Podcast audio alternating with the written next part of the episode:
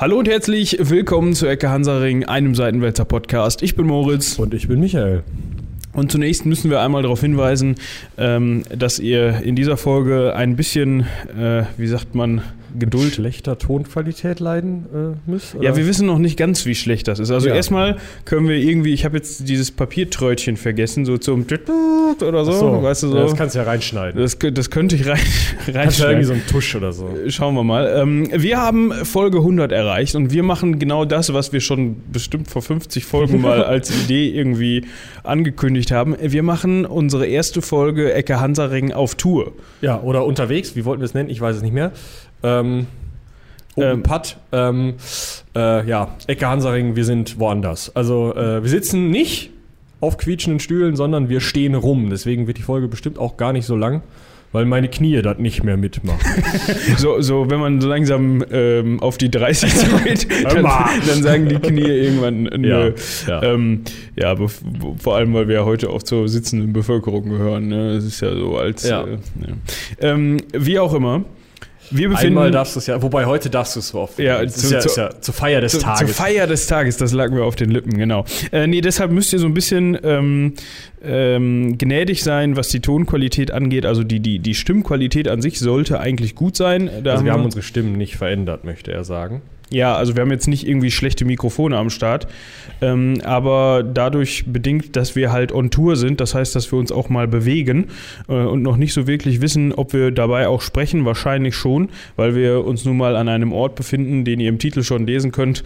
Ähm, Wieso? Wir können Titel, äh, den Titel einfach Folge 100 Ecke Hansaring unterwegs nennen, dann ist das jetzt immer noch spannend. Ja, gut, aber wenn dann jemand gezielt was über dieses über diesen Ort wissen möchte, äh, an dem wir uns befinden und deshalb auch die Folge. Ja, wir ja, überlegen uns ja, wir, wir müssen, da hast Ja, ja. eigentlich hast du recht. Okay, ähm, die Spannung ist schon raus, trotzdem verkünde ich es hier nochmal. Wir sind im ältesten Profangebäude, das noch steht, der Stadt Münster, im Zwinger. Also Profangebäude, ältestes Gebäude, was keine Kirche ist, weil Kirchen hat Münster viele und davon sind viele auch alt und zwar auch älter als der Zwinger. Der. Dom zum Beispiel, meine ich. Ja. Genau. Jetzt hast du es gerade schon gesagt, wir sind im Zwinger von Münster. Genau. Ähm, Nicht zu verwechseln mit anderen Zwingern. Das ist vielleicht ganz spannend. Der hat nicht so die große Nähe zu, ich glaube, in irgendeiner anderen Stadt steht noch einer. Leipzig, Dresden.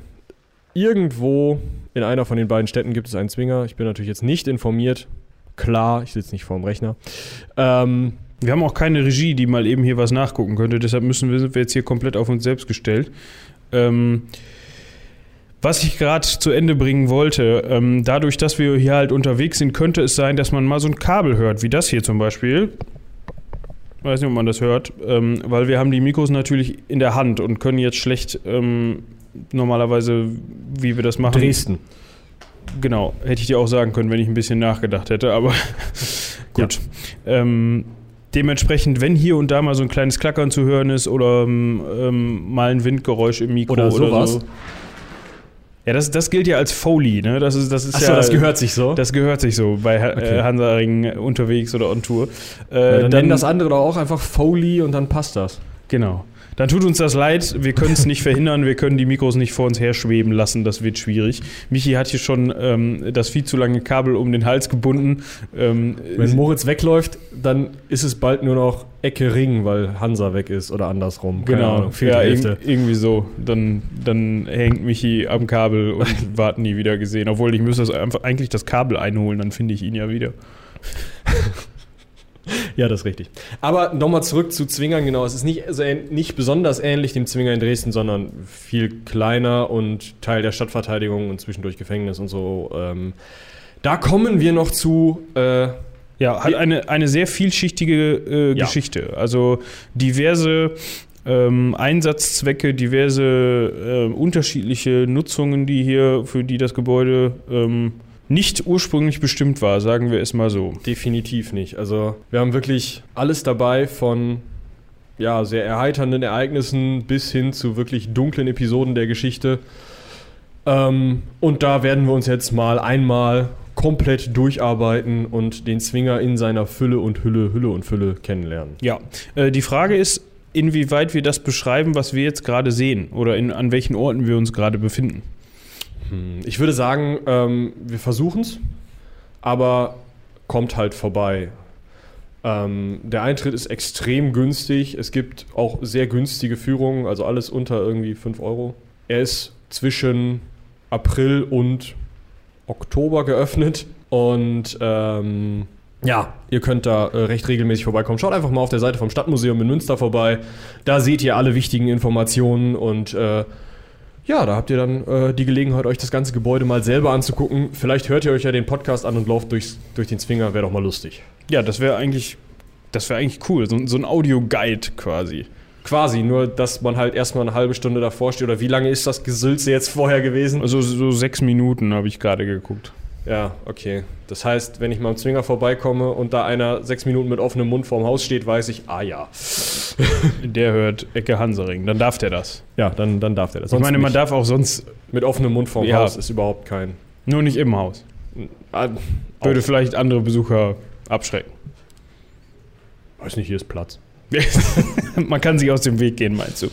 Ja. Gut. Ähm, normalerweise fangen wir immer so ein bisschen an, äh, das Ganze von ähm, vorne bis nach hinten durchzuwühlen. Also wir wollen jetzt hier nicht den, aber du weißt schon zeitlich gesehen. Ja. So. Ähm, ursprünglich, wer Münster kennt, der mag das vielleicht heutzutage nicht mehr glauben. Ähm, aber ursprünglich, nachdem Münster ähm, das, jetzt musst du mich korrigieren, wenn ich da falsch liege, das Stadtrecht verliehen bekommen hat, ist das Äh, richtig? Ja, ich hat, meine. man, hat man eine ähm, Verteidigungsanlage geplant und auch umgesetzt, und zwar eine Stadtmauer. Das hat man ja schon vorher gehabt. Man hatte vorher die Domburg schon eingemauert, also den Hügel, wo der Markt drauf stattfindet, mehr oder weniger. Ähm, und wo der Dom drauf steht, deswegen Domburg. Huhu. Ähm, also den hatte man vorher schon äh, ähm, verteidigt, aber so hatte man sich dann äh, im, im 12. oder 13. Jahrhundert überlegt, ähm, man müsste mal den Rest der Stadt auch einfrieden, denn es war einfach so viel ähm, Besiedlung hinzugekommen, dass man die nicht mehr alle in die Domburg reinquetschen konnte, wenn es mal Probleme gab. Und dementsprechend hat man eine Stadtmauer um die Stadt gezogen. Da, wo heute die Promenade ist, kann man mal einen schönen Spaziergang machen, sich das ganze Zeug mal angucken. Da sind teilweise sogar noch ähm, Gräben zu sehen. Der Buddenturm und der Zwinger sind noch Teile der alten Stadtverteidigung. Ähm, ein paar Ruinchen sind auch noch zu sehen. Und ähm, ja, sogar um das Schloss herum so Schanzungsgräben, so, so spitze ähm, Gräben, wo Kanonenschanzen äh, hinterstanden. Ist eigentlich, eigentlich wirklich ganz spannend. Kann man sich mal geben. Wenn man schon mal in Münster ist, um diesen Podcast zu hören, kann man dann auch noch mal eben rumgehen. Ja. Ähm, an dieser Stelle müssen wir natürlich noch mal wie immer oder wie sehr oft einen kleinen Disclaimer anbringen. Ähm, die Geschichte des Zwingers ist, was die Quellenlage angeht, so ein bisschen schwierig.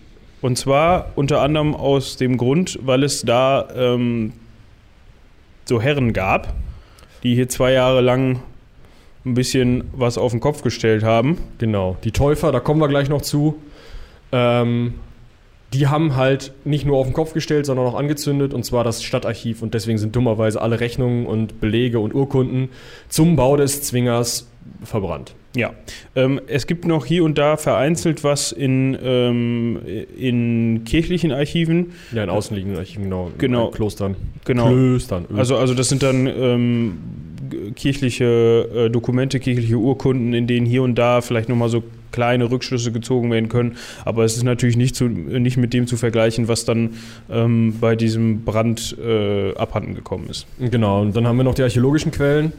Aber auch das ist ein bisschen schwierig, weil ähm, man im Mittelalter und auch im ausgehenden Mittelalter, ähm, also 1500 Keks, ähm, dazu neigte, Steine nochmal zu benutzen, wenn man sie aus irgendeiner Mauer rausgekloppt hat. Schön.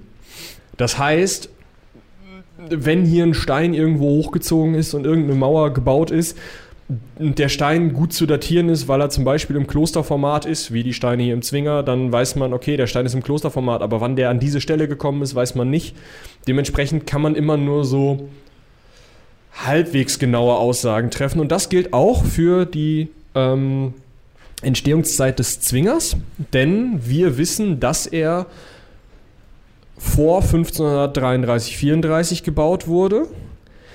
Wir sind ziemlich sicher, das ja nach 1500 gebaut wurde und die wahrscheinlichsten Schätzungen gehen von 1520, 1525 und ein bisschen später aus. Das Problem ist, er wurde halt direkt nach dem Bau auch noch erweitert. Das heißt, man kann gar nicht so richtig sagen, was ist wirklich Bausubstanz, Grundsubstanz und was ist Umbau. Hm. Und es gab ein Vorgängergebäude, dessen Teile hier vielleicht auch noch verbaut sind. Weiß Also- ich auch nicht genau. Zumindest äh, vielleicht äh, Baumaterial, was man Genau. wieder verwendet hat für den Bau des Zwingers. Genau. Du bist ja in diesem Fall eindeutig der Experte. Das hat damit zu tun, weil du dich schon äh, länger mit diesem Bauwerk beschäftigst, vor allem mit der Geschichte des Bauwerks. Ähm, Genau. Ich meine, weil heutzutage gut ähm, mit der Geschichte beschäftigen ist spannender, als sich so damit zu beschäftigen. Also im Zusammenspiel mit der Geschichte sich damit zu Ja. beschäftigen. So meinte ich das. Nochmal die Kurve gekriegt. Ähm, ähm, worauf wollte ich überhaupt hinaus? Warum habe ich das erwähnt? Äh, ich habe das erwähnt, Weil, du jetzt irgendeine total dumme Frage stellen wolltest. ich wollte irgendeine Frage stellen, ja. Äh, und zwar wollte ich die Frage stellen, ähm, bei meinen Recherchen ähm, zur Vorbereitung auf diese Folge habe ich gelesen, dass es ursprünglich mal, ich weiß jetzt, habe jetzt nicht mehr im Kopf, ob das der Zwinger schon an sich war. Ich glaube nicht, wenn du sagst, dass der im äh, 16. Jahrhundert äh, erbaut worden ist, ähm, dass man, deshalb hatte ich das auch am Anfang mit dieser Stadtmauer erwähnt, äh, dass man da ein Problem hatte. Und zwar äh, war die Schwachstelle dieser Stadtbefestigung äh, der Ausgang des Flusses A.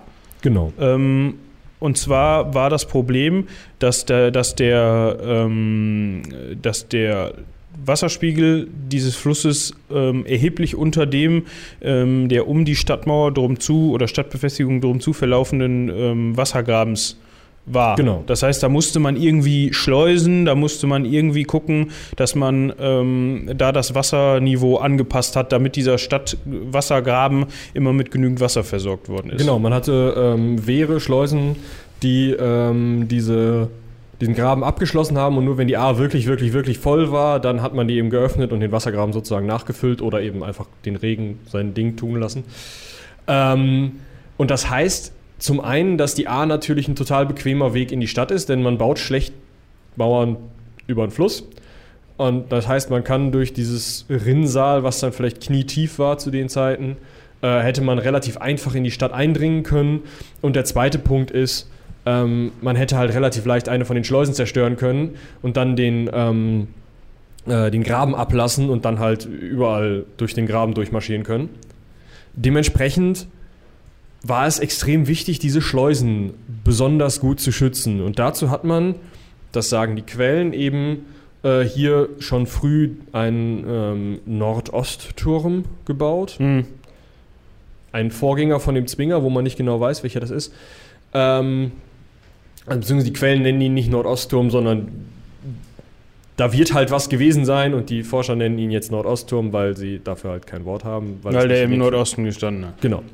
Äh, Oh. Ich glaube, da wurde teilweise immer von einer, äh, dann ähm, erschließt man sich das so ein bisschen, weil dann auch von einer Brücke gesprochen worden ist, die da irgendwie in der Nähe gebaut worden ist und so. genau, noch ein Tor und so. Mhm. Also das ist alles so ein bisschen, ähm, man, man guckt halt in den Quellen und sagt, okay, wir haben das und das gebaut, was dann beschrieben wird bei dem roten Turm irgendwie oder so.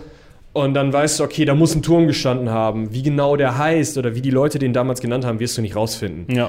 Ähm, und um diese Verteidigung zu verstärken, ist dann eben später der Zwinger beziehungsweise äh, das rote Bollwerk oder äh, das, oh Gott, jetzt ist mein äh, Plattdeutsch zu schlecht.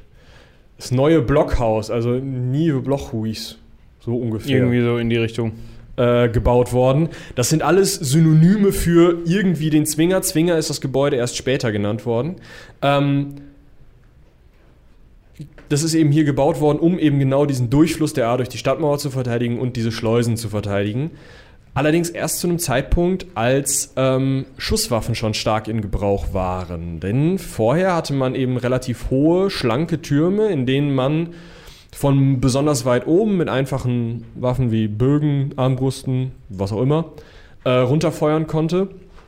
Ähm, was natürlich total sinnvoll war, dann möglichst weit oben zu sein, möglichst weit sehen zu können ähm, und einen schlanken Turm zu haben, weil sonst braucht man halt mehr Material, um weiter hochzukommen. Es ist ne? Ja. einfacher. An Ähm, dieser Stelle vielleicht ein kleiner Hinweis. Schusswaffen Wer dazu mehr wissen möchte, vor allem was die Zerstörungskraft angeht im Zusammenhang mit Stadtmauern und so weiter, ähm, der höre doch mal in unsere nicht vorangegangene Folge rein, sondern 98. die davor, 98, da haben wir mit Patrick, ähm, dessen Steckenpferd dieses Thema ist, äh, ausgiebigst über Schusswaffen im Mittelalter, im späten Mittelalter auch und auch in der frühen Neuzeit äh, gesprochen. Ähm, ergänzt sich vielleicht ganz gut Sollte Folge. sich ziemlich gut ergänzen, weil genau dahin komme ich jetzt. Ähm, wir haben ja in dieser Folge gehört, dass Kanonen ähm, anfänglich relativ groß waren, relativ schwer zu handhaben und dass auch Büchsen, die als Handbüchsen geführt wurden, ähm, durchaus gerne mal an so einer äh, Mauer eingehakt wurden und von da aus dann geschossen wurde. Und genau für sowas wurde der Zwinger gebaut. Wir haben ein möglichst großes Gebäude mit kleinen Schießscharten, die auch noch ähm, V-förmig sozusagen nach außen verlaufen. Also äh, man hat halt sozusagen ein sehr kleines Loch, wo man selber durchguckt und dann wird es halt immer größer, sodass man möglichst einen großen Winkel abdecken kann mit seiner Hakenbüchse oder was auch immer man da gerade benutzt. Ähm, und mit einem, ähm, also eine Außenmauer, die eben diese Schießscharten hat und innen drin ein Holzkonstrukt, weil man einfach keine Steindecken brauchte, auf dem dann die Kanonen standen, die dann eben aus diesem relativ großen Turm gut auf die Feinde schießen konnten. Ähm, genau, und der Zwinger wurde so an eine Stelle gebaut, dass er möglichst viel, äh, einen möglichst großen Bereich und möglichst ähm, in einem Kreuzfeuer ähm, die diese Schleusen abdecken konnte, in einem Kreuzfeuer mit ähm, einem Tor. Ähm, dazu, wenn man jetzt mal so ein bisschen darauf eingeht, wo wir hier gerade stehen, beziehungsweise dass wir uns hier gerade im Zwinger befinden. Ähm, wir haben jetzt hier gerade Blick auf den äh, Innenhof. Der ähm, ja damals noch gar nicht da war. der damals noch gar nicht da war. Man kann aber so ein bisschen erahnen, ähm, wie dick die Mauerstärke zu dem Zeitpunkt war. Und ich glaube, das war auch so der, ähm, später wurde das ein bisschen verringert, als die ähm, Einsatzzwecke sich dann geändert haben, glaube ich, um Platz zu schaffen. Ähm, das heißt, gehe ich da richtig, wenn ich sage, dass das zu dem Zeitpunkt auch somit die äh, dickste Mauerstärke hatte, als der äh, im 16. Jahrhundert erbaut worden ist oder nach dem Umbau? Mm, Ja, genau, nach dem Umbau. Also es gab mehrere Umbauten tatsächlich. Ähm, der ähm, ursprüngliche Bau hat ähm, so zwei Meter, ein bisschen dickere Mauern gehabt. Dann kam direkt relativ schnell eben ein weiterer Umbau dazu, der dann außen wahrscheinlich nochmal eine Mauer davor gesetzt hat, da geht man von aus. Ähm, und nochmal etwas später, dann nach 1534, 35 der Täuferbelagerung, als die, äh, der Zwinger dann etwas anders genutzt wurde, als nicht mehr als nicht mehr nur als Verteidigungsgerät nach außen, sondern auch innen gegen die Stadt gerichtete Burg, Zwingburg, kommen wir gleich noch zu, ähm, wurde der Teil zwischen diesen beiden Mauern verfüllt, sodass man dann die dickste Mauerstärke erreicht hat. Genau, man hat teilweise auch diesen verfüllten Bereich als Umgang benutzt, um halt drum rumlaufen zu können. Aber äh, prinzipiell kann man davon ausgehen, dass er in seiner Verteidigungswirkung definitiv die dickste Mauerstärke äh, von über vier Metern ganz sicher, wenn dann sogar noch mehr, äh, hatte. Zum Thema Zwingburg, da kommt auch anteilig der Name her. Das eine ist eben, dass diese, ähm, der Zwinger die Feinde, die angreifen und die A durchwarten wollen oder Schleusen angreifen wollen oder was auch immer, in eine unmögliche Position zwingt. Dementsprechend Zwinger. Äh, das andere ist aber auch, dass der Bischof, der die Stadt nach 1534, 35 von den Täufern zurückerobert hat, die eine religiöse Sekte waren, ähm, man nannte sie früher Wiedertäufer. Das tut man heute nicht mehr, ähm, weil sie nicht Gegentäufer sind, sondern sie hatten eben einen etwas anderen Glauben. Sie haben eben geglaubt, dass man Menschen nur, wenn sie sich selber dazu entscheiden, wenn sie selber zustimmen können, taufen kann. Das heißt, sie haben Erwachsene oder mündige Leute getauft, also 14-Jährige vielleicht, und eben nicht Kinder und fanden die äh, Kindertaufe auch, äh, Kindertaufe auch nicht in Ordnung.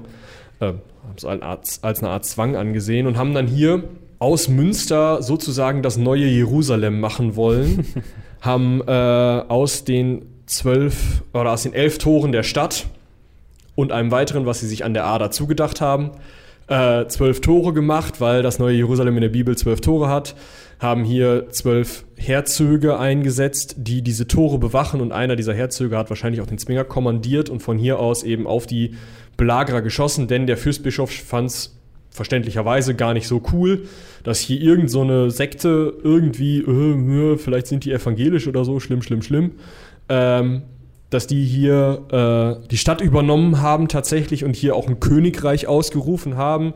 Jan van Leyden, der Anführer, hat sich zum König selber ausgerufen. Äh, zuvor hatte ähm, sein Vorgänger Jan Mattis noch versucht, den Ring der Belagerer mit zwölf Gefolgsleuten zu sprengen. Also ist halt rausgegangen, wollte mit denen diskutieren, die haben nicht diskutiert und ähm, dann die Leute in Stücken in die Stadt zurückgefeuert. Tja. Äh, auf jeden Fall hat der Bischof die Stadt belagert und während dieser Belagerung ist eben der Zwinger auf jeden Fall eingesetzt worden und nach dieser Belagerung ist der Zwinger als eines von zwei Gebäuden der Stadt vom Bischof umgebaut worden zum Fort, zur Festung, zum, zur Burg, in dem bischöfliche Truppen, bischöfliche Söldner saßen, die bei neuem Aufruhr in der Stadt sofort hätten in die Stadt gehen können und äh, sie wieder für den Bischof einnehmen können. Und dafür ist extra auch nochmal der Graben verlagert worden, sodass der Zwinger de facto zu einer Wasserburg wurde, die nur über einen Damm zugänglich war. Da hat man, war das schon der Zeitpunkt, wo man auch den Verlauf der A umgelegt hat? Das hat man sogar schon vorher gemacht zum Bau des Zwingers. Hat man ah, den, das war äh, schon, ah, okay. Genau, weil sonst hätte man äh, sechs Schleusen insgesamt gehabt und so musste man sich nur noch mit äh, vier Stück behelfen, die auch noch nebeneinander angelegt werden konnten, sodass die, ähm, dass der Zwinger halt das alles vernünftig abdecken konnte. Und jetzt mit diesem neuen Umbau hat man immer noch nur vier Schleusen gehabt, hatte aber dann wirklich von ähm, allen Seiten Wasser um den Zwinger. Was natürlich für Leute, die da drin saßen und die Stadt angreifen sollten, ganz praktisch war. Beziehungsweise, wenn dann aufrührerische Städter gekommen wären, hätten die halt die Zugbrücke hochgezogen und gesagt: Ja, wisst ihr was, Freunde? Ja, ich glaube, der einzige Zugang war dann auch nur von Stadtseite aus über Genau. eine nicht besonders breite, über einen nicht besonders breiten Zugang. Genau, Entsprechend die Zugbrücke, ja. Ja. Ähm, und diese Baumaßnahmen und diese Umfunktionierung wurden ja auch ganz zum ähm, oder gegen den Widerstand der Bevölkerung durchgesetzt. Ne? In Münster selbst war man, glaube ich, nicht besonders happy, was ich da mitbekommen habe, ähm, dass das so passiert ist. Ja, Münster hatte da zu dem Zeitpunkt nicht besonders viel zu melden, weil der Bischof äh, ihnen sämtliche Rechte, als Landesherr sämtliche Rechte aberkannt hatte, weil sie halt dummerweise zwei Jahre lang revoltiert hatten. Ähm, die Ereignisse um die Täufer kann man sich auf jeden Fall mal äh, anschauen. Vielleicht schauen wir uns die auch nochmal an. Hm. Äh, in Können wir einer. Folge. Es ist auf jeden Fall äh, sehr spannend und teilweise auch tragisch, was da passiert ist. Ähm, am Ende hingen auf jeden Fall drei Redelsführer der Täufer tot an der Lamberti-Kirche. Und Münster war sämtliche Stadtrechte los und der Bischof hat die Stadt besetzt, konnte diese Besetzung allerdings nicht besonders lange durchhalten, weil seine Finanzmittel von der Belagerung durchaus krass ähm, eingeschränkt waren, sodass er dann sich eben darauf zurückgezogen hat, erstmal nur zwei kleine Zwingburgen zu haben und dann irgendwann irgendwie ähm, vertrauenswürdige Bürger, sagen die Quellen, in den Zwinger zu setzen, um dann danach äh, sogar die Stadt, äh, der Stadt nach sechs Jahren ihre Wehrhoheit zurückzugeben und die Zwinger wieder zu einem eigentlich normalen Wehrturm zu machen, der jetzt ein bisschen anders lag. Ja, ich glaube, da, äh, da war so ein bisschen so ein, ja, ich will nicht sagen schleichender Übergang, ähm, aber der Bischof hat ja auch irgendwann, äh, soweit ich da richtig informiert bin, einfach aufgehört, den entsprechenden äh, ähm, Soldaten, die hier stationiert waren, den Soll zu zahlen. Und meinte Ja. dann, dass die Stadt das ja hätte jetzt mal so langsam übernehmen können, bis die Stadt dann irgendwann dazu übergegangen ist, dann eigene Vertreter zu bestimmen ähm, oder die, die ähm, Besatzung des Zwingers aus den Städtern zu rekrutieren. Genau, genau so. Also der äh, Bischof hatte sich halt wirklich ähm, bankrott belagert, kann man sagen. ja. Genau, also war der Zwinger dann 1540, spätestens 1545 wieder einfach Teil der Stadtverteidigung. Ähm, da müssen wir das uns allerdings immer noch nicht so vorstellen, wie man den heute vorfinden würde. Heute ist der Zwinger eine Ruine. Vielleicht können wir da auch mal eben kurz drauf eingehen. Und heute findet man ihn ähm, in so einem Zwischenzustand durch, diese, durch die Tatsache, dass er eine Ruine ist, dass er im Zweiten Weltkrieg von einer Bombe getroffen wurde und stark zerstört wurde, kann man eben viele Bauabschnitte äh, sehen. Deswegen konnten wir auch gerade schon sehen, dass zwei Mauern äh, außen, also eine innere und eine äußere Mauer rundrum um den Zwinger laufen. Ist halt ein runder Turm. Ähm, und wir laufen im Endeffekt in diesem Umgang, den ich beschrieben habe, Hm. rum. Anteilig. Und jetzt hier stehen Ähm, wir gerade in der Zelle. Ähm, um das nochmal eben ähm, zu vertiefen, also du hast jetzt gerade von einem Turm gesprochen. Äh, ich kann nur empfehlen, ähm, für alle, die mit diesem Münzeraner Zwinger nichts anfangen können und den noch nie gesehen ha haben, ähm, guckt euch zumindest mal ein Bild davon an. ja, das hilft. Weil äh, Turm ist vielleicht ein bisschen ähm, ja, irreführend.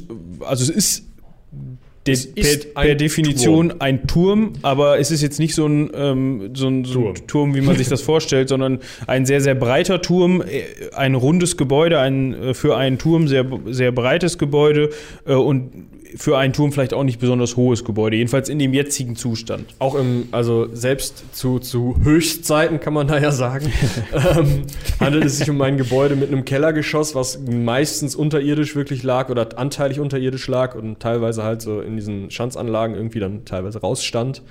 Ähm, einem Erdgeschoss, einem Obergeschoss und einem spitzen Dach drauf. Also drei Geschosse und ein Dach. Es ist jetzt wirklich nicht so riesig hoch, das Teil. Ja. Ähm, du hast gerade von einer Zelle gesprochen. Bevor diese Zellen hier reinkamen, hatte man dann noch die äußerst hervorragende Idee, hier eine ähm, Pulvermühle zu installieren. Genau. Ähm, da habe ich mit Schmunzeln drüber gelesen. Ähm, also eine, eine Mühle, in der ähm, Schießpulver verarbeitet wurde. Ganz genau, eine Rossmühle tatsächlich. Also es war so, dass ähm, der Zwinger ja innen de facto leer war. Da war ja nur dieses Holzgestell drin gewesen, auf dem die Kanonen standen. Das heißt, da war genug Platz, um sich ein paar Pferde zu nehmen und die an so ein Zahnrad zu hängen, was dann den Mühlstein Bewegt über hat, eine Welle ja. betrieben hat. Ähm, die liefen ungefähr da, wo wir jetzt stehen. Also wir stehen in einer der Zellen, ungefähr da liefen die Viecher im Kreis. Und Ja, gut, wir, wir stehen jetzt hier im, ähm, im, ich würde jetzt mal sagen, Obergeschoss.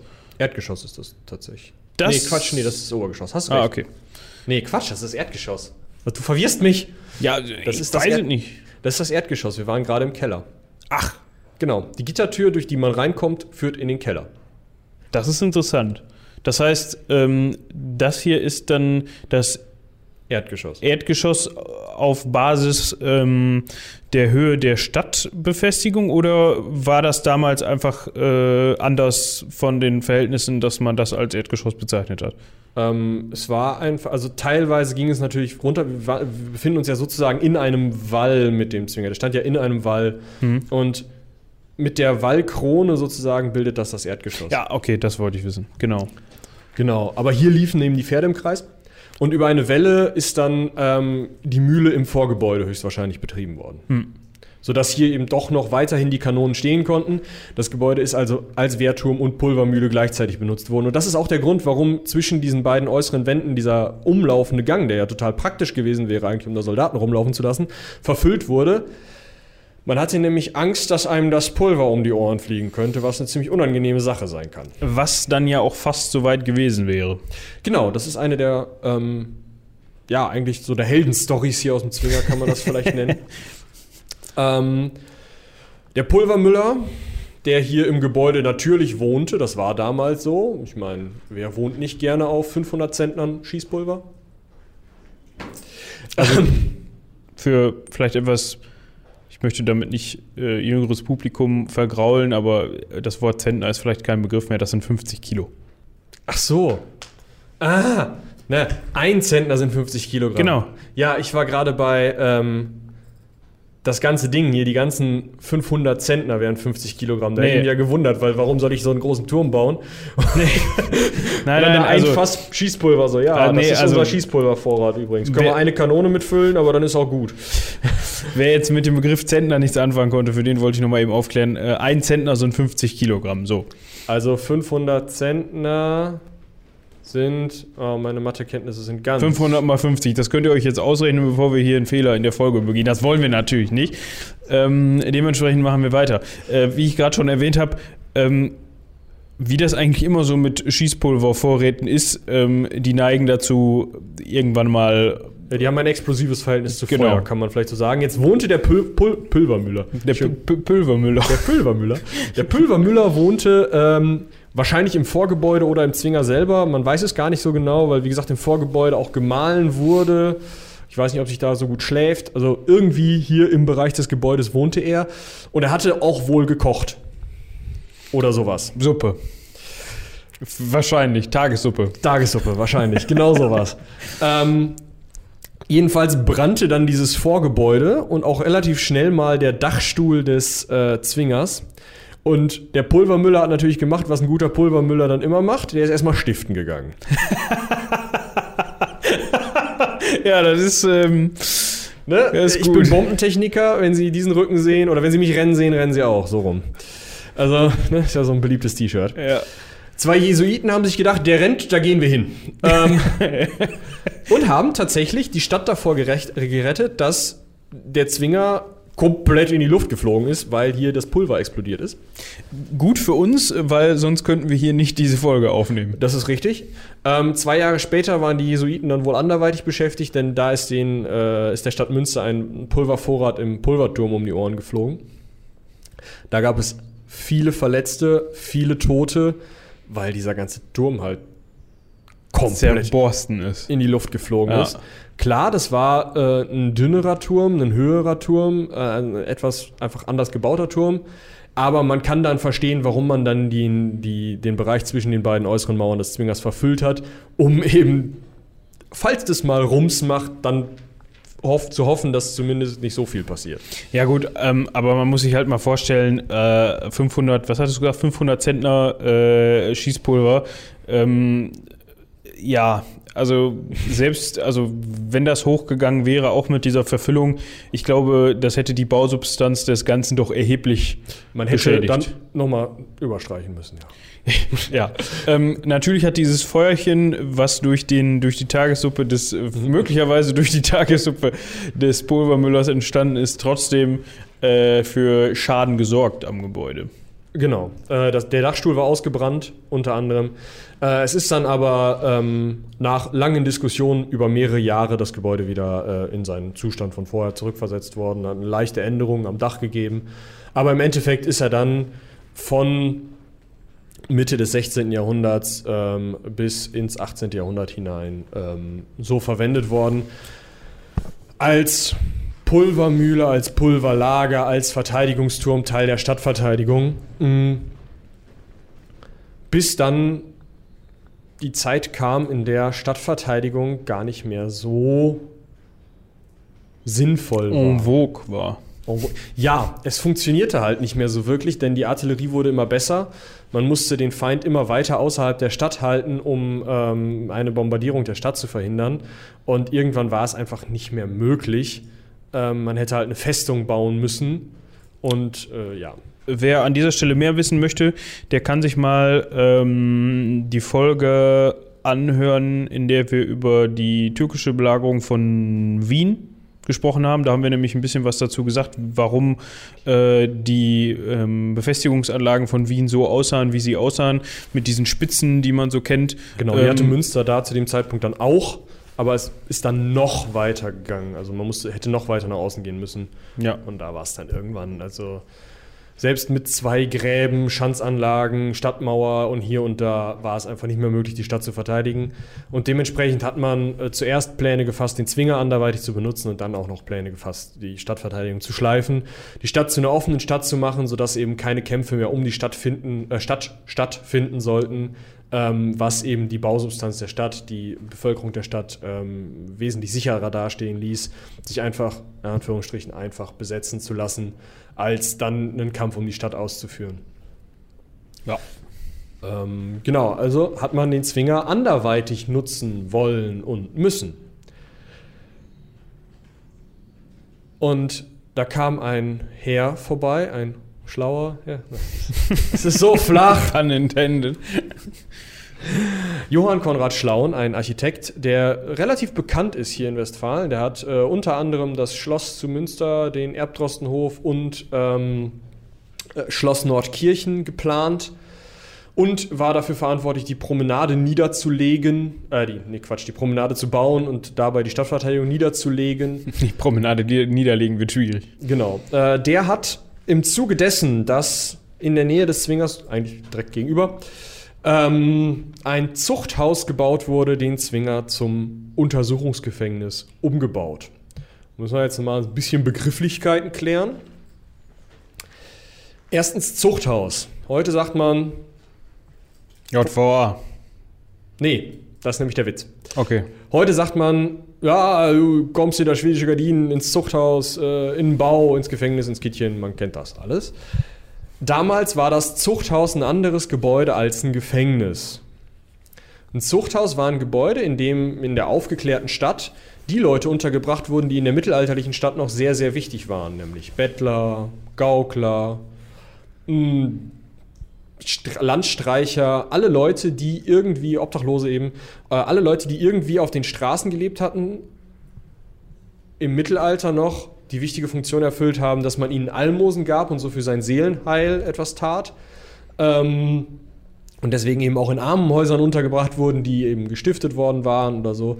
Das alles brauchte man mit Humanismus und Aufklärung nicht mehr, sondern man sagte, die Leute, die arbeiten ja gar nicht. Kann was nicht richtig sein. Nee, irgendwie nicht, ne? Ja, und äh, dementsprechend hat man ähm, ein Zuchthaus gebaut. Ähm, das Ganze fing äh, Anfang des 18. Jahrhunderts an, dass man äh, auf diese Ideen kam, äh, Zuchthäuser zu bauen, in denen diese Leute eingesperrt wurden und gearbeitet haben. Und dann eben für Kost und Logis da gearbeitet haben, ähm, um sie eben von der Straße zu kriegen. Ja. Da sollte man, glaube ich, sogar noch einen. Ich weiß nicht, ob es nur geplant war oder ob es durchgezogen worden ist. Da sollte auch so eine Zuchtfabrik noch mit angeschlossen Genau, werden. eine Zuchthausfabrik, die ist sogar gebaut worden. Ähm, sorry fürs Blättergeräusch, ich kann euch den genauen Titel dieser Fabrik gleich sagen. Gucke er dies nach. Also erst einmal äh, am 2. Januar 1732 wurde im Landtag beschlossen, dass die Einrichtung eines Zuchthauses, ich zitiere, dem Publikum sehr heilsam und nützlich sein würde, äh, dem Publiko sehr heilsam und nützlich sein würde. Die Publiko des Zuchthauses. Nee, dem, also der, der Bevölkerung halt. Ah, okay. Und daraufhin wurde die hochfürstliche münsterische Zuchthausfabrik mit dem Zuchthaus gegründet. Denn der ähm, Fürstbischof hatte sich ähm, überlegt, dass er in dieses Projekt der Stadt, ursprünglich Projekt der Stadt, einsteigen und da eben diese Fabrik anbauen wollte, weil Arbeitskraft, das kann man ja immer gebrauchen. Die Leute kann man in der Fabrik arbeiten lassen. Wahrscheinlich haben die Stoffe hergestellt, Wollstoffe. Ähm, allerdings ist die 1803 schon wieder geschlossen worden, weil sie irgendwie nicht so rentabel war, wie man dachte. Äh, aber 1732 wurde der Zwinger im Zuge des Baus dieses zweiflügeligen Zuchthauses und dieser Zuchthausfabrik umgebaut zum Untersuchungsgefängnis. Auch da wieder wichtig, Untersuchungsgefängnis. Der Unterschied ist, hier waren die Straftäter, die mutmaßlichen Straftäter drin, die noch nicht verurteilt waren. Hier wurde auf den Prozess gewartet, der Prozess wurde gemacht und dann wurden die Leute nicht wieder hier eingesperrt. Sondern man hat nebenan ein weiteres, äh, diesmal wirklich Gefängnis gebaut, ne? Das allerdings wesentlich später. ja? Erst, erst 1853 hat man das Gefängnisgebäude an der Gartenstraße gebaut. Sieht auch alt aus, ist aber eben 100 Jahre jünger.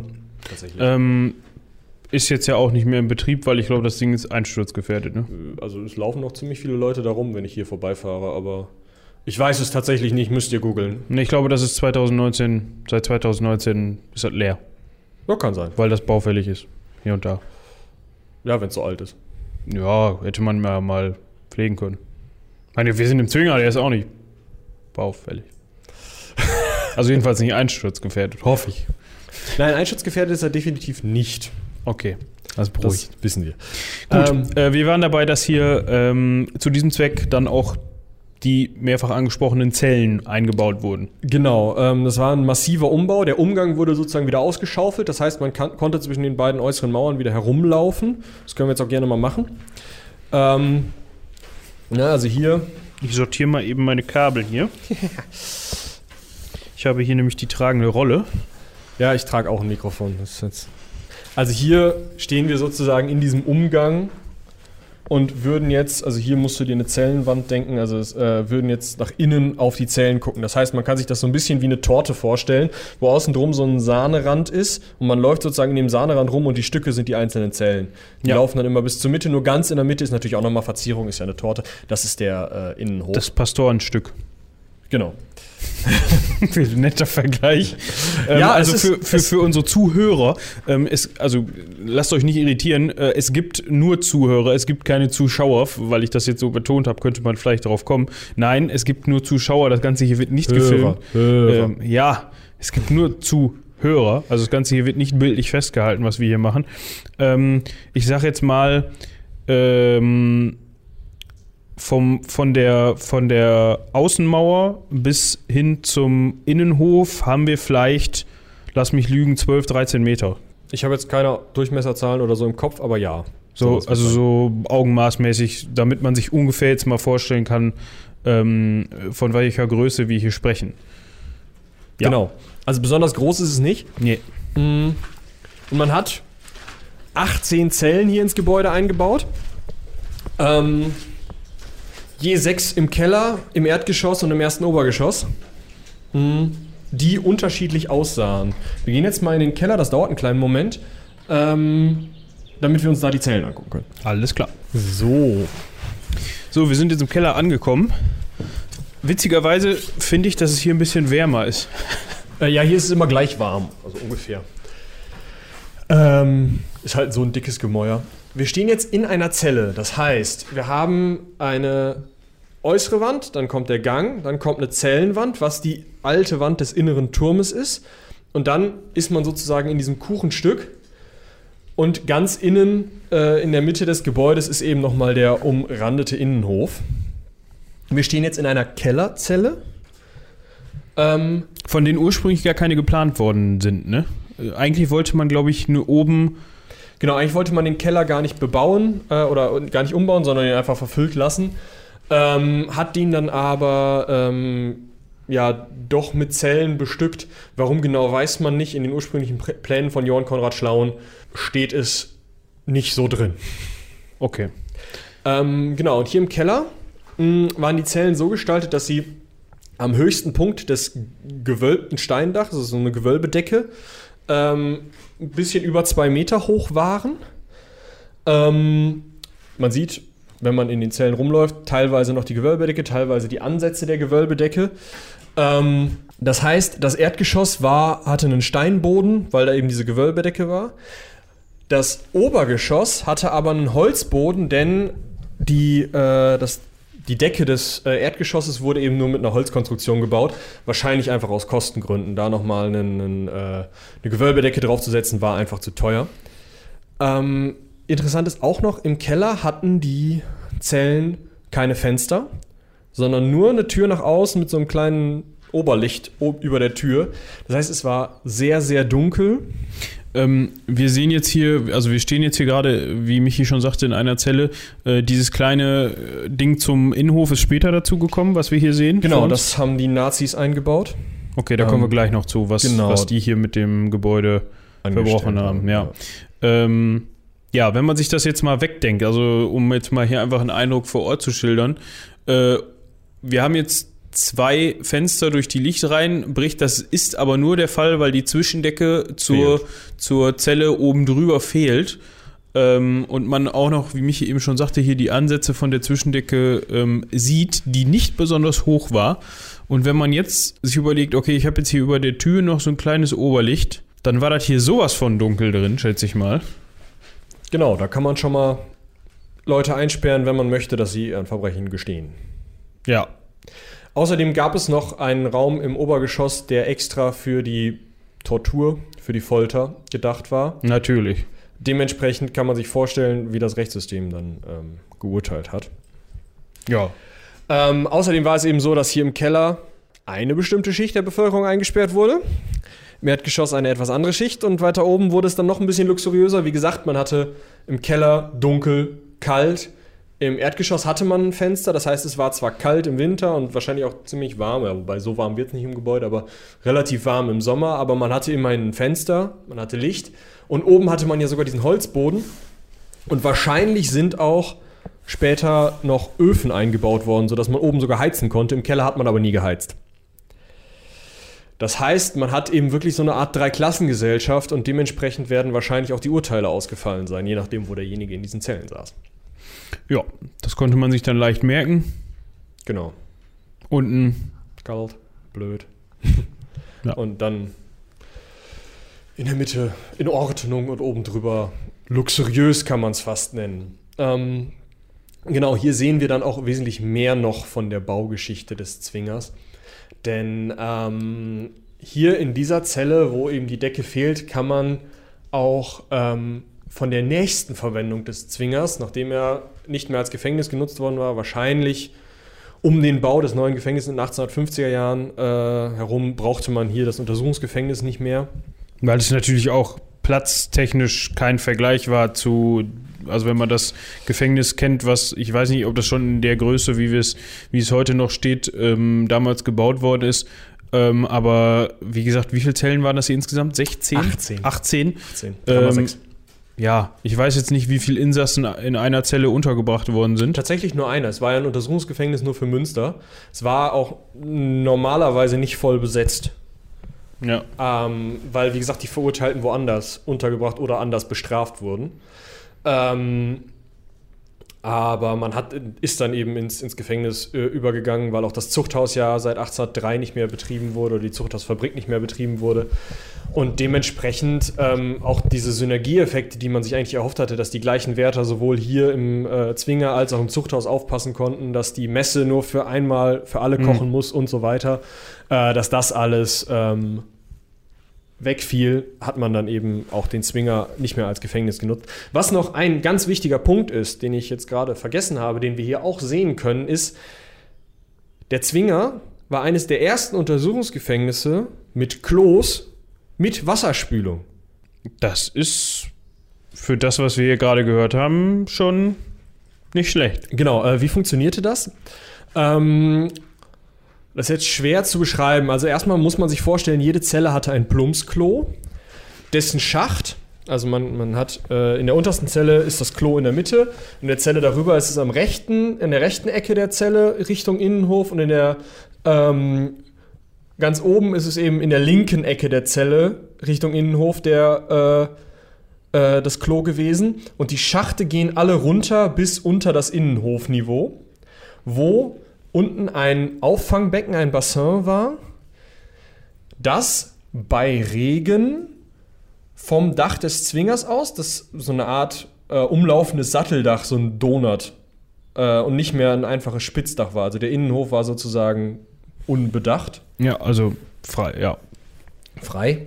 Genau, und da innen lief eben das Regenwasser in eine Regenrinne und dann runter und unter dem Innenhof spülte das dann die ganzen Fäkalien, man kann auch sagen, die ganze Scheiße in die A. Lecker. Aber Wasserspülung. Und das zeigt natürlich auch nochmal diese Dreiklassengesellschaft hier im Zwinger, weil je weiter man unten war, desto näher saß man an dem Bassin. Und umso näher roch das, umso mehr roch das wahrscheinlich auch. Äh, wahrscheinlich, so davon ist äh, auszugehen. Genau, jetzt springen wir aber zur äh, weiteren Geschichte des Zwingers, denn nachdem der Zwinger nicht mehr benutzt wurde, stand er leer und sollte Anfang des 19. Jahrhunderts auch ähm, abgerissen werden, weil man sich dachte, was soll man mit dem alten Bums? Liegt da so an der Promenade rum, hm. ist dann aber nicht gemacht worden, weil ein äh, Provinzialrat eingeschritten ist und gesagt hat, nein, wir können das Gebäude doch als ähm, irgendwie historisches Denkmal stehen lassen oder so. Und dann ist erstmal auch bis nach dem Ersten Weltkrieg, also bis 1918, mit dem Zwinger nichts mehr passiert. Stand halt leer und rum. Dann kam der Maler Friedrich Wilhelm Liel, Das habe ich gelesen, das fand ich sehr witzig. ist großartig, kam in die Stadt, nachdem er im Ersten Weltkrieg ähm, als Meldeoffizier an der Front gedient hatte, kam er in die Stadt und ähm, suchte einen Ort, einen Raum, in dem er wohnen konnte, in dem er sein Atelier einrichten konnte und der auch repräsentativ genug und wahrscheinlich auch einfach spleenig genug für ihn war und fand den Zwinger. Hat dann einen Deal mit der Stadt geschlossen, dass er ähm, ein Darlehen einzahlt und die Höhe dieses Darlehens ähm, von der Stadt zurückbekommt, um den Zwinger umzubauen. Und die Zinsen dieser Einzahlung an die Stadt gehen als Miete. Somit hat er den Zwinger für sich als Wohngebäude, als Ateliergebäude, als repräsentatives Gebäude bekommen und umgebaut. Was schon mal, also wenn ich mir das so vorstelle, gut, der, der Zustand wird äh, definitiv noch ein anderer gewesen sein als heute, weil wir hatten eben von Fliegerbombe und Zerstörung gehört. Ähm, da könnte man schon was draus machen. Ich weiß nur nicht, wie das, wie das äh, so von der Beheizbarkeit und so im Winter ist. Ähm, also mit genug Öfen war das definitiv machbar, weil du ja ein tierisch dickes Mauerwerk hast. Wenn du den Raum einmal warm hast, ist der Raum warm. Ja, stimmt.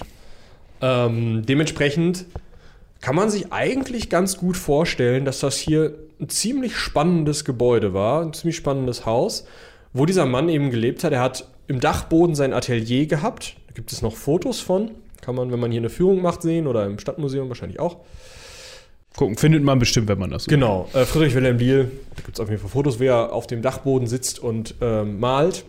Dann hatte er ja sein erstes und, äh, Obergeschoss und das Erdgeschoss. Hat da eben äh, unter anderem einen großen Saal gehabt, in dem er ähm, Essen abgehalten hat. Er hat nämlich die Künstlergemeinschaft Schanze, die es heute noch gibt, mitgegründet. Die ist hier äh, in Münster heute noch tätig. Ähm, war der erste Kanzler der Schanze, hat also hier ähm, äh, gerne Versammlungen der Schanze abgehalten. Ähm, hat hier ähm, ja sozusagen seinen Traum von vielleicht einer Art Ritterburg oder sowas gelebt. ähm, unter anderem hatte er viele Räume einfach blau gestrichen. Wir können jetzt noch mal einen, einen Putt gehen. Warum? Es gibt nämlich noch Reste von dem Blau. Ja, das schauen wir uns dann doch mal an. Warum blau? Ich weiß es nicht, weil er es geil fand. Ja, weil er Fan von blauer Farbe war, Es offensichtlich. gibt ein gar nicht so hässliches Stillleben von ihm, wo auch der blaue Hintergrund des, ähm, äh, des Zwingers zu sehen ist. Also wo er einen, einen Blumenstrauß vor der Wand des Zwingers sozusagen, vor einer seiner von ihm gestrichenen oder von ihm streichen gelassenen Innenwände zeigt. So, und Friedrich Wilhelm Liel Blau kann man hier im äh, ersten Obergeschoss noch an der Wand sehen. Also für die Zuhörer, es sind, es ist wenig blau, aber es ist blau. Also es ist nicht mehr viel von dem Blau da, aber man kann es erkennen. Und jetzt stellt euch mal vor, ihr habt so eine gewölbte runde Decke mit so, ähm, ja, so, so in die Wand gehenden Säulenteilen. Und Wand und Decke sind erstmal schön königsblau. Also Königsblau ist ja eine schöne Farbe. Ja, aber das ganze Zimmer? Nee, Also, weiß ich nicht. Ähm, der Mann muss ziemlich exzentrisch gewesen sein. Ähm, auf jeden Fall ähm, hat er hier gewohnt und hat das Gebäude stark geprägt. Äh, wegen ihm ist hier auch unter anderem Strom hingelegt worden. Sonst wäre nämlich das, was wir, am Ende zu kommen, ein Kunstwerk, was hier eingebaut ist, gar nicht möglich. dann, ja gut, ich meine, zu der Zeit äh, kann ich mir schon vorstellen, dass man auch gerne Strom in seiner Behausung Ja. hatte. Allein schon wegen Beleuchtung und äh, ja. Genau. Ähm, und Friedrich Wilhelm Liel hat hier gewohnt bis ungefähr 1935. Und dann hat es ihm nicht mehr gefallen oder? Ähm, nee, dann ist er wieder in den Militärdienst eingetreten und hat das Gebäude den Nazis der Hitlerjugend überlassen. Okay. Was haben die hiermit gemacht? Die haben das Gebäude genommen, weil sie ein riesengroßes Problem in Münster hatten. In Münster waren sie nämlich nicht so erfolgreich wie anderswo vielleicht. Sie hatten nicht so die ähm, Zulaufszahlen, die sie vielleicht gerne gehabt hätten. Und daher haben sie sich hier im Zwinger, man würde heute sagen, vielleicht zu Marketingzwecken, ein Kulturheim eingebaut. Sie haben also dieses Gebäude, mh, nachdem sie es übernommen hatten, einmal grundauf renoviert, die Wände weiß getüncht, deswegen finden wir auch nur noch sehr wenig Friedrich Wilhelm Liel Farbe an den Wänden. Ähm, und haben im Kellergeschoss oder das Kellergeschoss umgebaut zum Luftschutzbunker. Ähm, wir haben ja gerade schon darüber diskutiert, dass anteilig die Decken in den Zellen fehlen. Ihr könnt euch also vorstellen, wie gut das Ding als Luftschutzbunker taugt. Ähm, es ist also als Luftschutzbunker umgebaut worden. Es ist allerdings als Luftschutzbunker für die Bevölkerung nicht verwendet worden. Also es musste, äh, es musste zum Glück äh, niemand ähm, in diesem äh, Gebäude vor einem Bombenangriff Zuflucht suchen. Das ist richtig. Allerdings waren hier Menschen im Gebäude, als das Gebäude von einer Bombe getroffen wurde. Oh, okay. Da kommen wir nämlich noch zu. Ähm, die Hitlerjugend hat das Gebäude also als Kulturheim verwendet, hat hier ähm, unter anderem ein Tonstudio eingebaut mit einem äh, reichsweiten Radiosender, konnte hier ähm, ja unter anderem Choräle aufnehmen, die ähm, auch noch teilweise vorhanden sind. Also Aufnahmen aus dem Zwinger gibt es noch. Ähm, hat hier ähm, Angriffs- und Verteidigungsspielchen gemacht, weil das ja so eine ach so coole Burg war, wo man dann eben ähm, ja, Ritter oder Soldat spielen konnte und das Ganze verteidigen konnte. Und hat das hier eben so als Anziehungspunkt genutzt, um äh, Jugendliche und Kinder hier ähm, Ja, für die eigene Sache zu begeistern irgendwie. Genau. Die Hitlerjugend hat das Gebäude allerdings ähm, nur vielleicht zehn Jahre benutzt, ne, kürzer sogar, nur so sieben, acht Jahre benutzt. Denn ähm, als die Bombenangriffe auf Deutschland sich intensivierten, sind die Kinder, die meisten Kinder und Jugendlichen ja aufs Land gebracht worden, die sogenannte Kinderlandverschickung. Ähm, und die, ähm, also die Jüngeren wurden, wie gesagt, aufs Land gebracht, die Älteren mussten teilweise, wurden sie eingezogen, mussten also kämpfen, mussten in den Krieg. Das heißt, das Gebäude stand wieder leer, allerdings in seiner Eigenschaft als Kulturheim der Hitlerjugend. Als dann Ende 1944 die Polizeizentrale auf der Salzstraße, in deren Keller die Gestapo ein Gefängnis unterhielt, ähm, von einer Bombe getroffen wurde und für die Gestapo nicht mehr gefängnisig genug war, also einfach nicht mehr funktioniert hat, hat die Gestapo sich umgeschaut und hat gedacht, ach guck mal, der Zwinger, der war doch schon mal im Gefängnis und hat diese Umbauten, die durch Lille unter anderem gemacht wurden, das heißt, zwischen den Zellen sind teilweise Wände rausgerissen worden oder Türen zwischen Zelle und Zelle Mhm. eingebaut worden, um eben äh, Wohnraum zu schaffen, hat das alles von Zwangsarbeitern zurückbauen lassen. Hat ähm, also hier mit relativ einfachen Mitteln, ähm, mit einfachsten Steinen, die gerade zur Verfügung standen, diese Löcher in den Wänden wieder zumauern lassen. Ja, man sieht das ja auch teilweise noch so ein bisschen, wenn du, wenn du das meinst. Oder ist Genau. das nachträglich gemacht worden? Das wurde eben schnell verputzt und dann Mhm. wurden hier diejenigen Zwangsarbeiter, die vorher in, ähm, in der Salzstraße eingesperrt waren, wurden dann hier eingesperrt und auch im Innenhof umgebracht. Also in, in dem Innenhof, in dem wir jetzt hier äh, reinsehen können. Genau. Deswegen übrigens auch der Teil dieses Kunstwerkes hier oben, weil eben der Innenhof so ein besonderer und wichtiger Ort hier ist. Denn hier war ein Balken eingezogen, an dem die hier Gefangenen erhängt wurden. Und das ist auch neben der ähm, Belüftung der Zellen einer der Gründe, warum die Gestapo im Keller Fenster eingebaut hat. Ja, damit die anderen Gefangenen das sehen können. Genau.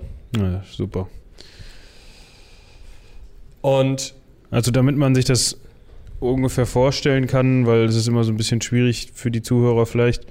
Ähm, dieser Innenhof, der hat vielleicht einen Durchmesser von ah, vier Meter, viereinhalb, fünf, so, so ungefähr. Und ähm, ja, wie hoch ist das? Wie weit gucken wir? Also wir gucken jetzt hier vielleicht drei Meter runter oder so. Genau, aber man muss sich vorstellen, da kommt noch mal ein Geschoss drauf. Genau.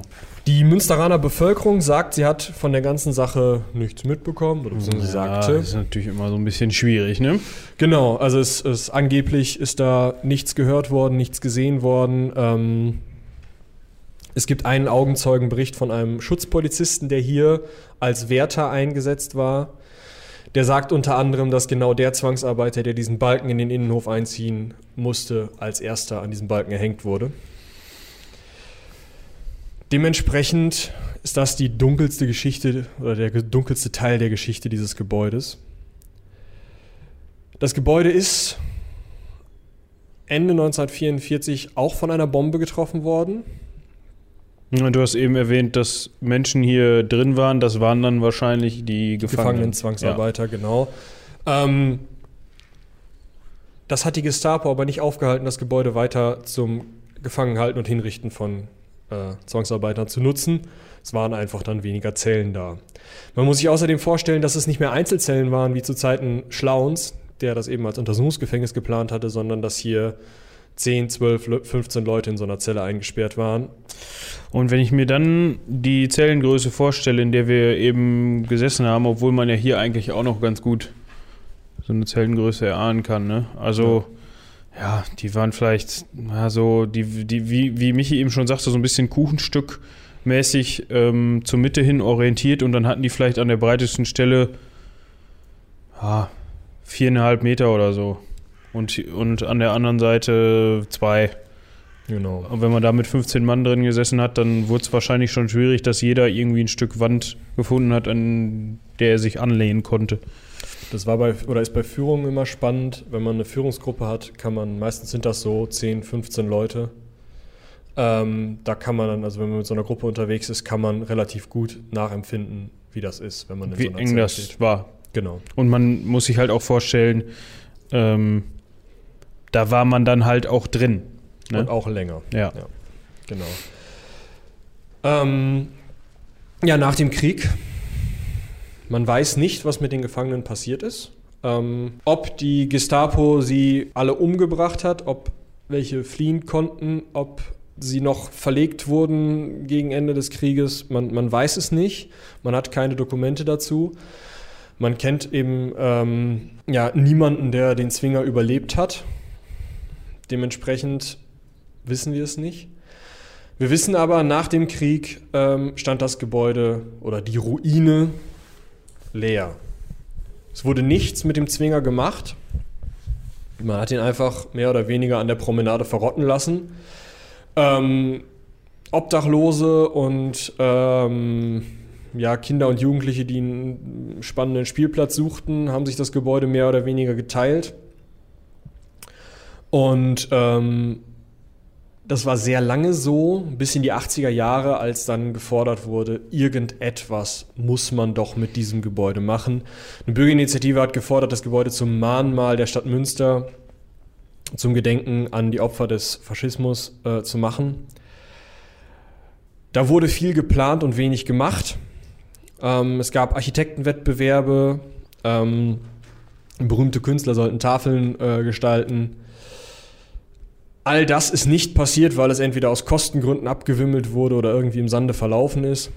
Ähm, bis dann 1987 zu den zweiten Skulpturprojekten, die es hier in Münster gegeben hat. Die Skulpturprojekte kann man sich in jedem siebten Jahr eines Jahrzehntes angucken.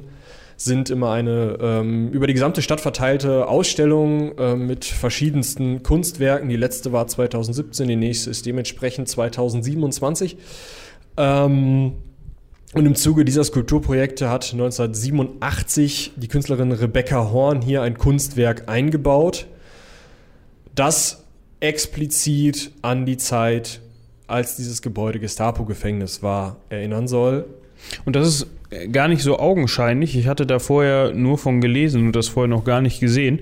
Ähm, wenn man hier nämlich durchs Gebäude geht, findet man äh, immer wieder so kleine ähm, an wahrscheinlich Elektromotoren angebrachte Hämmer aus Metall. Rebecca Horn nennt die Dinger Stahlhammermaschinen. Ähm, es gehören noch weitere Dinge zum Kunstwerk, aber ich würde sagen, bevor wir das jetzt groß beschreiben, mache ich es erstmal an. Es dürfte dann vielleicht ein bisschen klackern beim Verabschieden, aber ähm, ich glaube, das ist ganz eindrücklich, das mal zu hören und motiviert auf jeden Fall noch mal etwas mehr hier hinzukommen. Außerdem möchte ich das Kunstwerk ganz gerne noch erklären und dazu müssen wir hier durchs Gebäude, während es schlägt. Und außerdem bietet es sich ja auch an, wenn wir schon ein Audiomedium sind. Ein Audiokunstwerk zu hören. Genau. So.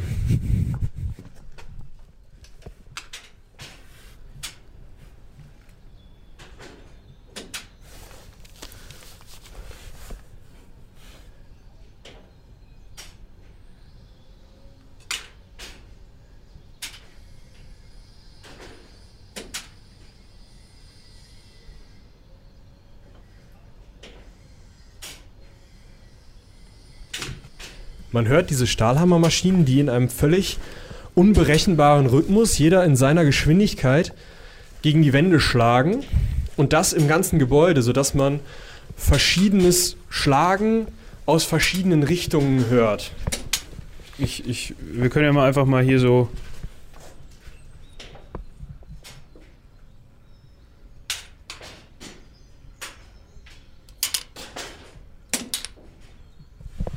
Bin jetzt mal einfach gerade neben zwei so Hämmerchen stehen geblieben.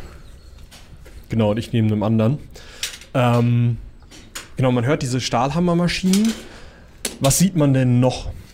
Ähm, ja, wenn man jetzt in diese Zellen reinguckt, ähm, sieht man noch so äh, rote äh, Kerzen. Jedenfalls äh, Lampen, die wahrscheinlich wie flackerndes Kerzenlicht aussehen sollen. Also wirklich in 1987 Rot. waren es tatsächlich Kerzen.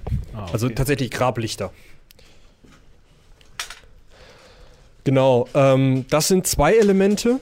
Ähm, ein weiteres Element ist das, was ihr die ganze Zeit hört, wenn wir Schritte machen. Hier liegt einiges an Schutt im Gebäude.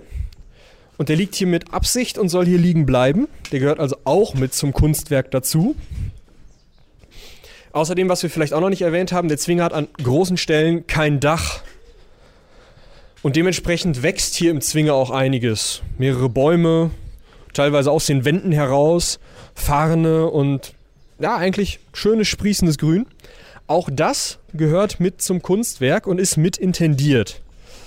Klar, das wird manchmal ähm, bearbeitet, also ein bisschen weggemacht. Zurückgeschnitten. Genau. Einfach, ähm, weil das Gebäude sonst sehr stark darunter leiden würde.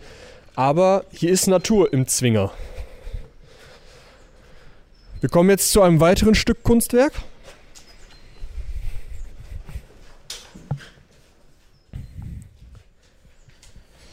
Ja, das wird interessant, das zu beschreiben.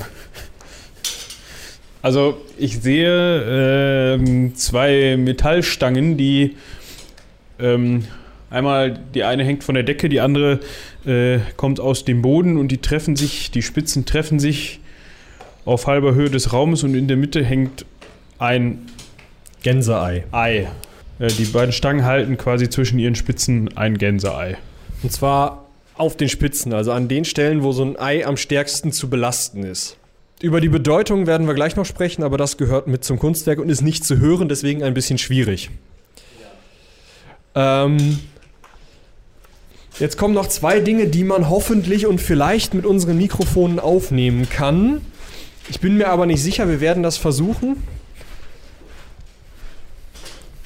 Wenn wir hier stehen, sollte das gleich zu hören sein.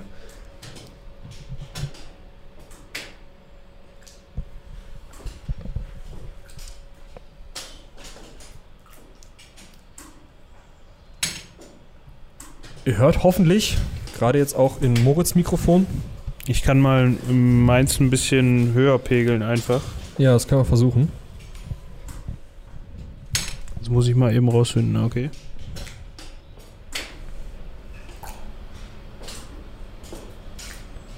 Ihr hört hoffentlich in Moritz Mikrofon jetzt ein Tropfen. Dabei handelt es sich um einen Trichter, in dem sich Regenwasser sammelt, der alle 20 Sekunden einen Tropfen Wasser in einen schwarzen Teich unten in der Mitte des äh, Innenhofs abgibt. Der Trichter schwebt so über dem Innenhof. Ähm, wirklich der einzige, der genau alle 20 Sekunden diesen Tropfen abgibt. Alles andere ist nicht getimed. Das ist ein Grund, warum das Ding das gegenläufige Konzert heißt oder wie man sich das erschließen kann. Man kann nie wissen, was diese Hämmerchen wann machen. Bei diesem Trichter weiß man es definitiv. Ja, also ich hoffe, man äh, konnte das einigermaßen gut einfangen. Ich habe extra das Mikro ein bisschen lauter gepegelt. War vielleicht ein bisschen schwierig, weil diese Hämmerchen natürlich äh, rings um uns umzu auch noch äh, hämmern. Aber ich glaube, man konnte es erahnen. Genau, und der zweite Teil, der, den ich noch erwähnen möchte, sind die hier für uns zu sehenden Kupferschlangen, die hier vor uns an der Decke hängen, an der Decke einer Zelle, die sonst nicht zugänglich ist. Diese Kupferschlangen werfen sich von Zeit zu Zeit auch komplett unplanbar Blitze zu. Da entsteht so ein Lichtbogen zwischen diesen Dingern. Ähm, ich hoffe, wir können den gleich nochmal irgendwann hören. Ähm, wie gesagt, die sind da relativ eigen und machen das halt, wenn sie da Lust drauf haben. Ähm, aber die gehören eben auch noch mit zum Kunstwerk. Und was das Ganze zusammen bedeutet, ist immer relativ schwierig, denn Rebecca Horn selber hat da nicht besonders viel zu gesagt. Sie hat ein, eine kurze Beschreibung gegeben, dass man eben durch das Gebäude geht, von dem Hämmern dieser Hämmerchen bedrückt ist und an die Geschichte des Gebäudes denkt und dann aus dem Kellergang in Richtung des ähm, Treppenhauses kommt, das dann kein Dach mehr hat. Vorher der Kellergang ist äh, bedeckt und dunkel. und dementsprechend hört man da dieses Hämmern und das bedrückt einen. Dann kommt man eben raus, kommt irgendwie in diesen helleren Bereich, da wo die Pflanzen wachsen, irgendwie relativ schön. Man hört aber weiterhin das Hämmern und kommt dann hier oben auch weiter an dem Ei vorbei zu den Schlangen, zu dem Trichter und hat, obwohl es irgendwo schön ist, immer noch dieses bedrückende Gefühl, besonders wenn man sich eben der Geschichte bewusst ist.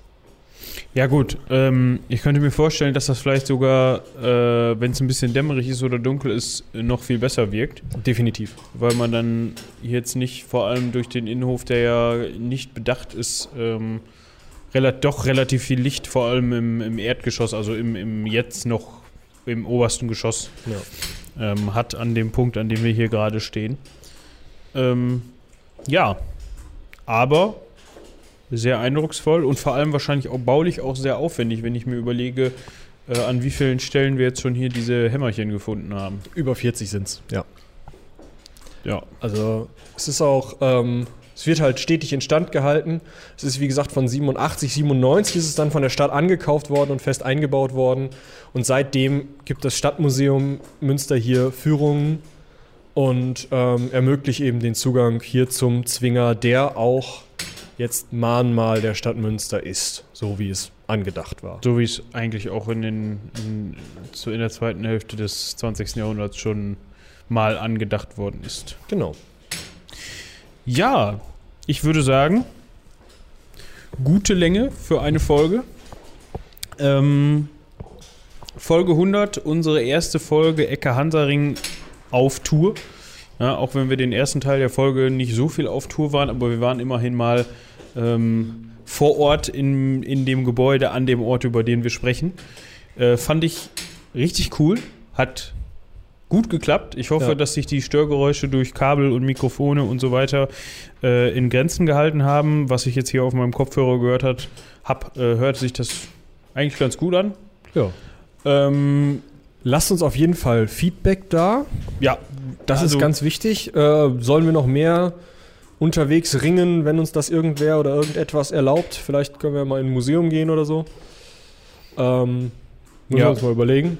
Vielleicht habt ihr auch einen Ort, den man mal, der gerade besonders akustisch erfahrbar ist, den man mal beschreiben könnte, den ihr uns empfehlen könnt.